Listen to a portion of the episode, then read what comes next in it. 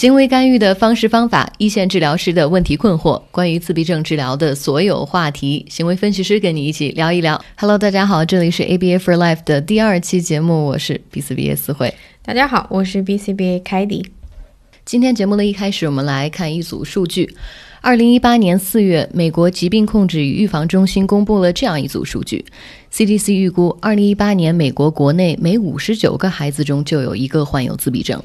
那从性别的比例来说呢，每三十七个男孩中就有一个男孩患有自闭症，而对女孩来说呢，是一百五十一分之一。那从刚刚的数字当中，我们也能感受到，就是需要帮助的孩子的群体真的是。很大。那凯迪和我，呃，在美国呢，我们所工作的诊所经常会听到有的有的家庭呢，有的孩子在确诊之后要在这个 waiting list，就是这个等待名单当中等很久才能排上号，呃，半个月呀，甚至是一年，这样的家庭也是比比皆是。那只有排上号了之后，孩子才能展开一系列的入园评估，还有呃，再往后开始接受干预治疗。那今天凯迪老师跟我索性想跟大家完整的来说一说，嗯，在美国这儿从诊断。嗯，孩子从诊断到开始行为干预，到底是一种怎样的流程呢？嗯，那我们先从一切的行为干预的源头讲起吧，那就是诊断。那凯蒂，我知道你最近其实有在给各个年龄段的孩子做一些相关的诊断的测试，是不是？那能不能简单的先跟大家介绍一下？好，当然可以。那总体来说呢，自闭症的诊断不是一个简单的程序，因为它不可以用任何传统的医疗测试来。诊断，比如说，我不可以说测个血呀，或者测个 B 超就知道啊，这个孩子有没有患自闭症的风险。那儿科医生首先必须要观察，嗯，孩子的很多行为，还有呃，了解他们各方面能力的发展，去做出判断。那在美国，儿科医生在幼儿十八个月或者最更早的时候就可以做出这样一个诊断。那在两岁之后的诊断，一般都会比较准确了。那一般诊断来说会分为两步，第一步是发展筛查，第二步才是自闭症评估的专业诊断。那发展筛查是小朋友在呃小时候例行去看儿科医生的时候做的。那比如说医生会问问家长，小朋友说话了没有啊？啊，如果说话了，他有没有共同注意力？眼神接触又会怎么样？其实医生就是在和正常的幼儿的发育做一个对比。那如果达到了这些发育的指标，当然是最好的。但是呢，有些孩子的数据可能达不到，或者是在临界值的上下徘徊。那这些孩子在儿科医生的眼里，就有可能会患有自闭症，或者是会有风险。那这样一来呢，医生会建议这些有可能患有自闭症风险的儿童去做第二步的诊断，也就是我刚刚说的自闭症综合诊断评估。一一般这种评估要更专业的专家来做，比如说像发展。专科的儿科医生，还有儿童心理学家，或者就是像我一样经过诊断培训的行为分析师来做。那我去年就在一位儿科心理学家的手下接受了 ADOS Two，ADOS 二。那据说它是全球现在自闭症诊断的金标准了。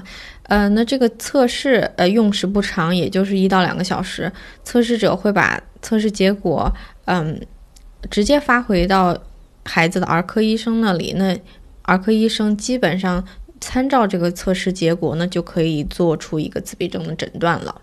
哦，我明白了，凯迪，也就是孩子做完了你刚刚所介绍的 ADOS 评估，然后就是你把这个评估结果发给这个专科儿科医生，然后他再根据你这个这个 ADOS 的结果作为一个参照，然后开具这个病例确诊书，是这样吗？对，哦。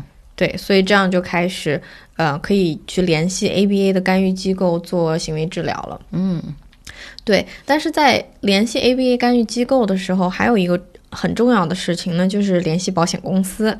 那因为大家也可能有知道哈，在美国 ABA 的服务被保险。呃，纳入了这个医疗报销的项目之内。那根据你保险公司的不同，家长这边只会产生大部分时间哈，很小部分的费用，绝大部分的 ABA 治疗是可以报销的。嗯，是的，呃，在美国这儿呢，ABA 干预就和呃，比如说像各项身体疾病的治疗啊，比如说像做手术啦、牙齿治疗啊，还有各种附件治疗等等吧，各种医学的治疗都统一的归为了可以报销部分或者全部费用的这么一个行列之中了。对对，是这样的。嗯，那我们回到刚刚的这个流程哈，接下来的工作呢，就是我们的工作了。啊，到了医院拿了自闭症的医学诊断书，联系好保险公司这个报销的相关事下一步就开始联系 ABA 的机构做入园的一个评估了。这个评估主要是让了让分析师啊了解孩子的。优点还有缺点，也就是我们说的问题行为，还有他的行为缺陷。那我相信这样的评估和我们国内的老师和家长们都不陌生。那可能大家最熟悉的哈，也是现在最火的就是 VB Map 了。在美国呢，VB Map 也是呃被运用的非常广泛了。但是除了 VB Map 呢，美国常用的评估量表。其实挺多的，有十余种吧。那我和思慧老师常用的差不多也有个四五种之多。那 思慧，你最喜欢你个人最喜欢用哪一种哈？呃，我自己吧，其实 v m a p 呃用的也真的比较多啊。但是我自己其实。更喜欢用的是 Ables，就是 A B L L S。那它其实和呃 VB Map 一样，那 Ables 也是一个评估量表，美国用的也挺多的。然后我自己为什么更喜欢的是，我觉得它划分里面的这个孩子发展的各项技能啊，要比 VB Map 更加的细。对，那所包含的能力范围也更广。嗯，但是但是话说回来，两个其实用的都挺广泛的，就是适用的人群稍微有一点点不同。那呃，未来我们看看能不能未来凯迪怎我们两个做一个 VB Map 和 Ables 对比的节目怎么样？对，也可以，或者还有其他很多的一些评估，比如说现在最新的什么 Peak 啊，还有什么 Socially Savvy 啊，这些都可以跟大家介绍一下。以后对对，很好的想法。那我们言归正传啊，刚刚呃，我们说孩子从拿到了确诊书到已经后来联系好了保险公司报销的相关事宜，那呃又联系了行为干预治疗的这些机构做了入园的评估，那下面我们就要真真正正的开始认真的接受 ABA 干预了，是不是？那机构里的行为分析师呢，会对孩子呃入园评估之后呢，写一个初始治疗的方案和未来三到六个月的呃一些。整整个的一个干预目标，整个的一个方案。那最终呢，保险公司和这个机构会根据孩子的各项评估结果，还有老师你写的这个初始方案呢。定确定下来，孩子每个周干预的时长，每个孩子都不太一样啊。那通常的情况下呢，年纪越小的话，每周干预的时长就会更长。那像凯迪，我知道你有一些呃两岁多、三岁的小朋友们，每个星期是有大概将近四十个小时的干预，是不是？对的，嗯。那我自己其实有一个十五岁的个案，每个星期其实就只有六个小时的干预时间。当然，我说的这些也不是也不是绝对的啊，也不是符合所有的孩子，还是要具体问题具体分析。年龄只是其中的一个部分，呃，考虑的因素像还有行为问题的严重性啊，呃，干预目标的方向性啊，还有目标数量的多少等等很多因素。嗯。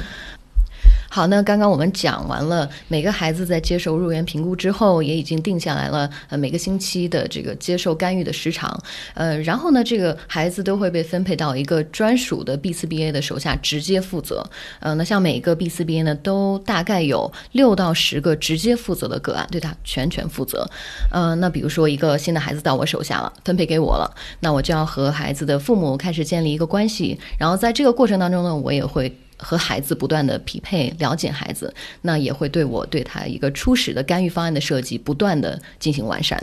那从此之后呢，每隔三到六个月，呃，也是为了保险公司能够持续的呃持续性的支持，呃，对于孩子的这个治疗呢，我们 B 四 B I 要时常更新它的项目计划书。嗯那其实说到这儿呢，再往后就没有什么太大的变化了，就细化到了呃，像凯蒂跟我每天的日常工作当中了。到指定的地点监督 RBT 做治疗啊，并且回答他们的疑问啊。在有有必要的时候呢，随时更新冷测新的干预项目啦，还有定期的做家长培训，还有更新计划书，就这样不断的呃日复一日，年复一年了。是的，那说了这么多，我们就来总结一下吧。刚刚我们讲到了，在美国患有自闭症的孩子从诊断到到接受治疗的所有流程。那我们总结一句话，就是先诊断，再联系保险公司，最后呢联系干预机构，也就是在美国这里所说的诊所。那之后我们会做入园评估，分配一名直接负责的 BCBA，然后正式开始每天的干预治疗。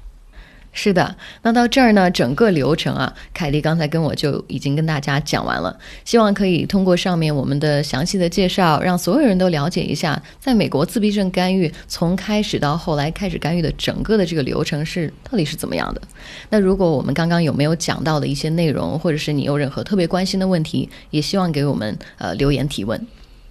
好的，那我们今天第二期节目就到这儿吧。更多自闭症干预的内容和资讯，请关注我们的微信公众账号 MyStarABA，也可以在微博上找到我们，和我们留言互动。微博的名字是 ABA for Life。最后，特别感谢每一位听众朋友们，让我们下期再见，大家拜拜。